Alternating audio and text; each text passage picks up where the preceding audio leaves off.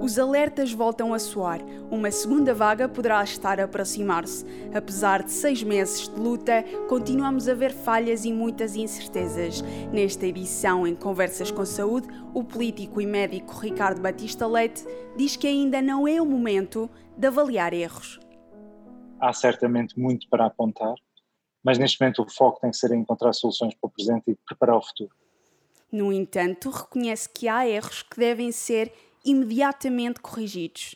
Identificando situações que têm que ser corrigidas de imediato, passa pela questão da informação, passa por garantir que estejamos a identificar e isolar todos os casos infectados e suspeitos, não está a acontecer com a eficácia que seria desejável, assim como seria desejável que o controle nas entradas, eh, seja nos portos marítimos, seja nos aeroportos, fosse mais eficiente. Para garantir esse mesmo controlo, Ricardo Batista Leite considera urgente apostar em cartões digitais de localização de passageiros. Uma medida básica, que é o preenchimento de um formulário para garantir, caso haja pessoas positivas num determinado voo, podermos identificar e isolar as pessoas que estavam na proximidade daquele passageiro. E, portanto, ah, mais uma vez, isto não foi assumido como prioridade. É urge, de facto, garantir que esses que esses cartões de localização passem a digital, que é o que a maioria dos países estão a fazer, e sejam feitos e cumpridos por todos, sejam um pré-requisito para se voar, tal como a questão dos testes. A obrigatoriedade dos testes à chegada deveria ser universal. O governo português decidiu apenas exigir testes dos PALOPs, Europa e Brasil, eh, perdão, Estados, Estados Unidos. Unidos e Brasil, e um, aquilo que nós verificamos é que por um lado, só destes países é que estão a exigir e, portanto, não se compreende o critério de excluir uma série de outros que também estão, em situação preocupante e por é que não, porque é que não se torna uma medida universal e, exatamente como dizia Charlie, é uma medida não apenas de controlar as entradas, mas também de demonstrar que estamos a fazer tudo ao nosso alcance para garantir o controle adequado da epidemia. Há aqui um esforço de imagem internacional que não pode continuar a ser comprometida Sobre os números e sob uma perspectiva médica, o especialista diz que é preciso fazer uma análise detalhada sobre os casos que são identificados. As tendências é que contam, não os dados pontuais. E, portanto, nós precisamos de ver o filme e não a fotografia. E, portanto, vamos ver como é que evoluem as próximas duas semanas, no fundo, para perceber se esta é uma tendência real, se baixamos para casos residuais e se isso se traduz, que é esse é o teste do algodão, na diminuição do número de internamentos, do número de doentes em cuidados intensivos e no número de óbitos. A gestão que está a ser feita nos conselhos mais afetados de Lisboa deve assegurar uma resposta mais eficaz. Caso contrário, os passos dados poderão significar um retrocesso de um a dois meses.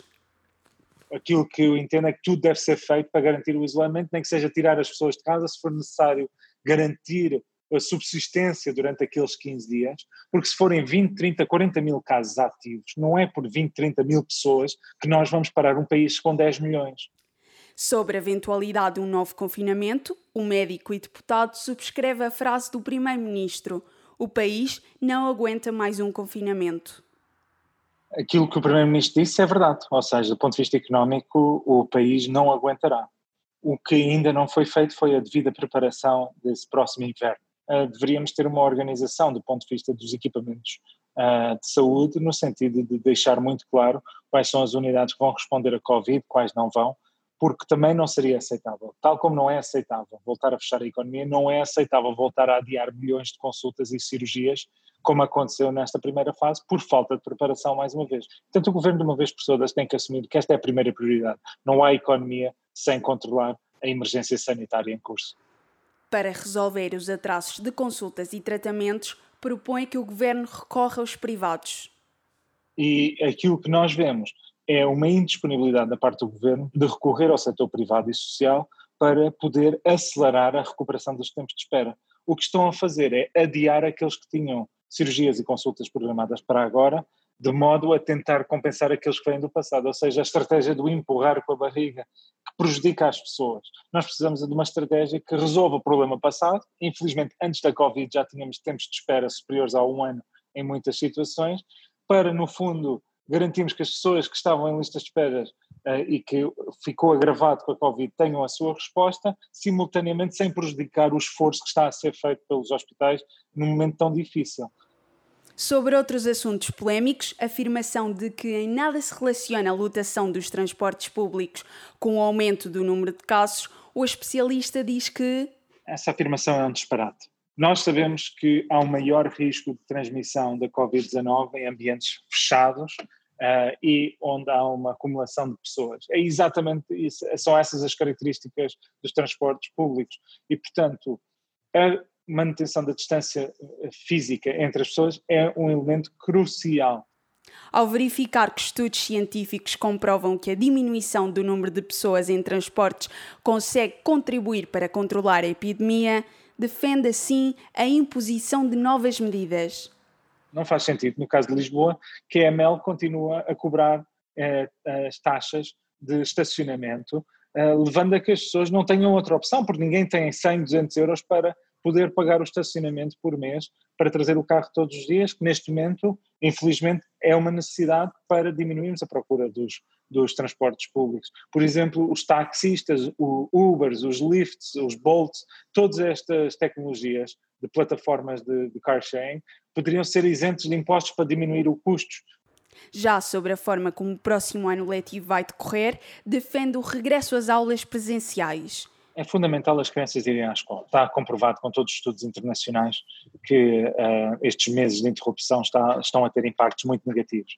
No entanto, o desdobramento das turmas poderá ser um grande desafio. Se nós conseguíssemos, nas salas de aula, um metro de distância, a utilização de máscara, a utilização frequente de, de gel desinfetante, uh, garantir que mesmo fora da sala de aula, que é para mim o maior risco, uh, o espaço de convívio a respeito destas mesmas regras de distanciamento e utilização de máscara, nós poderemos garantir uma mitigação uh, significativa dos riscos. Mas e, e tornar as turmas mais pequenas? Não a questão é que é a capacidade de resposta que parece muito difícil uh, da parte do Ministério da Educação em garantir o número de professores necessários para tu, esses, uh, todas essas turmas.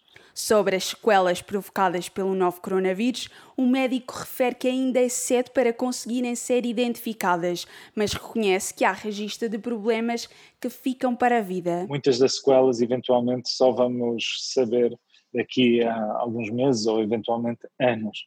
Uh, Mas já porém, ouvimos relatos de pessoas sim, sim. a terem alguns problemas mesmo a nível uh, psicológico ou físico.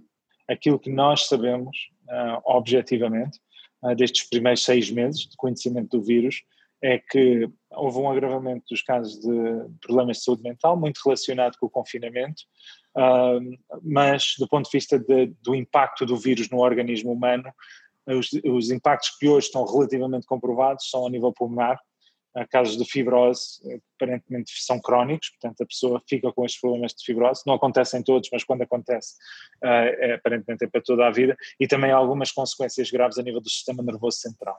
Olhando para o futuro e para um possível tratamento, não podem ser deixados de lado critérios importantes. Há uma série de vacinas que têm sido publicitadas, mas que nunca foi apresentado nenhum dado público num órgão devidamente fiscalizado. Isso preocupa-me subejamente, porque a fiscalização científica, digamos assim, de, de revistas uh, de, de, avaliação de pares é um elemento crítico na ciência para garantir que todas as regras são cumpridas. Nunca se injetou tanto dinheiro na, na, criação de uma vacina como está a acontecer agora. Isto tem permitido acelerar aquilo que normalmente demoraria seis anos em seis meses. Uh, o, meu, o maior risco aqui é, à medida que vamos avançando, uh, a pressa de querer colocar uma vacina no mercado uh, possa atropelar alguns passos uh, na concorrência entre várias vacinas que estão neste momento em produção. Esse é o meu maior receio e por isso a comunidade científica tem aqui um papel de vigilância ativa muito importante para garantir que não estamos a pôr uh, as nossas populações em risco. Ricardo, muito obrigada por ter eh, participado uh, nesta edição Conversas com Saúde e espero poder contar consigo numa próxima edição. Claro que sim, é sempre um gosto. Obrigado, Xande, até breve.